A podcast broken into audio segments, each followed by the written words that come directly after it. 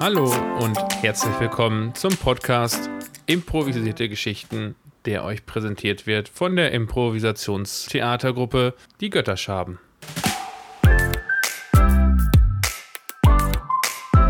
Einmal in der Woche bekommt ihr hier eine improvisierte Geschichte ganz nach euren Inspirationen, also quasi eure Geschichte. Inspirationen einreichen könnt ihr unter podcast.götterschaben.de.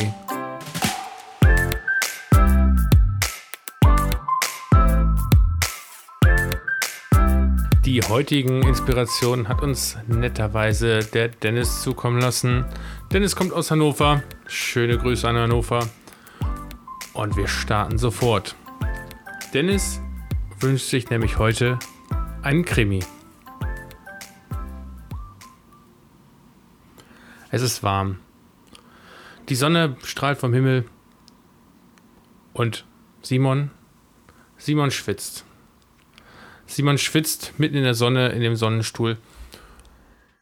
Er kann immer noch nicht glauben, was gestern. Dennis wünscht sich jetzt den Wald als Ort. Was gestern im Wald passiert ist. Simon geht gern spazieren. Mindestens einmal in der Woche geht er durch den Wald spazieren und geht seine Standardrunde. Zum Runterkommen hatte ihm sein Therapeut empfohlen. Seine Runde führt ihn vorbei an erst Fichtenbäumen und anschließend Laubbäumen. Und er geht immer die gleiche Runde. Ungefähr fünf Kilometer und dann zurück zum Parkplatz. Heute ist er besonders langsam unterwegs. Denn die Woche, die vergangene, war stressig. Er schreitet entlang und es ist schön ruhig. Auf einmal hört er Motorengeräusch. Ein großes Fahrzeug. Er fragt sich, denn es halt so im Wald, wird das Fahrzeug von vorne oder von hinten seinen Weg streichen? Er geht dennoch weiter. Das Geräusch wird immer lauter, immer lauter.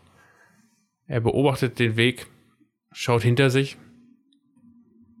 und sieht ein Jeep auf ihn zurasen. Er tritt zur Seite. Der Jeep kommt näher und passiert ihn. Er kann nur zwei Männer erkennen, beide mit Sonnenbrille bekleidet. Und das im Wald. Der Jeep verschwindet hinter der nächsten Abbiegung und ist fort. Simon geht weiter. Immer noch sehr verwundert, aber er lässt sich nicht beirren, er geht weiter und auch um die Abbiegung. Etwas weiter sieht er dann den Jeep stehen. Er ist nicht mehr besetzt. Steht herum. Er mustert das Kennzeichen. Es ist gar nicht aus der Region. Es ist von weiter her. Er geht weiter geht weiter und geht weiter. Dann sieht er die zwei Männer. Weit drin im Wald, aber noch gerade zu erkennen. Und natürlich schaufelt sie ein Loch. Sie buddeln ein Loch. Simon fragt sich, was die wohl dort machen. In solchen Sachen, Momenten kommen sehr komische Gedanken, wie Vergraben Sie eine Leiche? Graben Sie eine aus? Ist Ihr Hund gestorben? Simons Kopf dreht sich. Aber nein, er will mit den Menschen am besten nichts zu tun haben. Er denkt an die Agenten aus Matrix, die auch immer Sonnenbrillen trugen und dann auch sehr unbesiegbar waren und überlegt sich, vielleicht sind es Agenten, mit denen lasse ich mich besser nicht ein. Aber zur Sicherheit mache ich ein Foto. Er nimmt mal sein Handy aus der Tasche, wählt den Kameramodus aus, hebt das Handy hoch, fokussiert und drückt den Auslöser. Es blitzt. Einer der Männer bemerkt es, dass es geblitzt hat aus Simons Richtung. Einer der Männer bemerkt es. Er lässt die Schaufel fallen und fängt an, in Simons Richtung zu gehen. Simon begreift, was los ist und läuft los.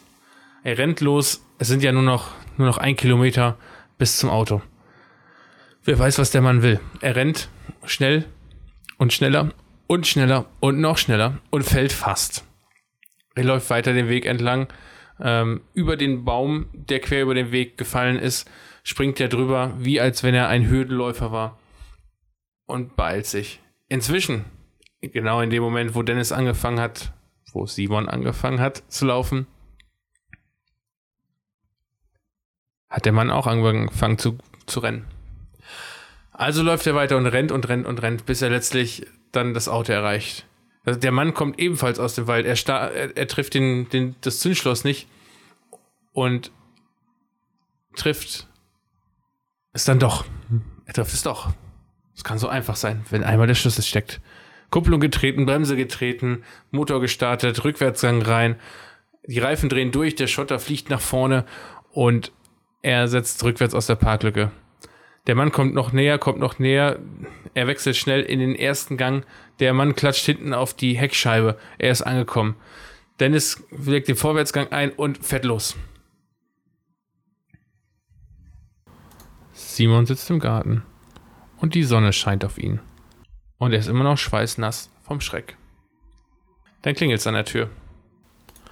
Simon steht auf und geht zur Haustür. Öffnet die Haustür und dort steht der Mann. Simon sackt das Herz in die Hose. Dort steht der Mann, der gleiche Mann wie aus dem Wald. Mit Sonnenbrille, vollkommen unverschwitzt, völlig emotionslos. Hm, an der Stelle hänge ich jetzt ein bisschen. Das heißt, da brauchen wir wieder eine Kleinigkeit. Wir könnten, er könnte sich ja ein, er könnte einen Gegenstand dabei haben.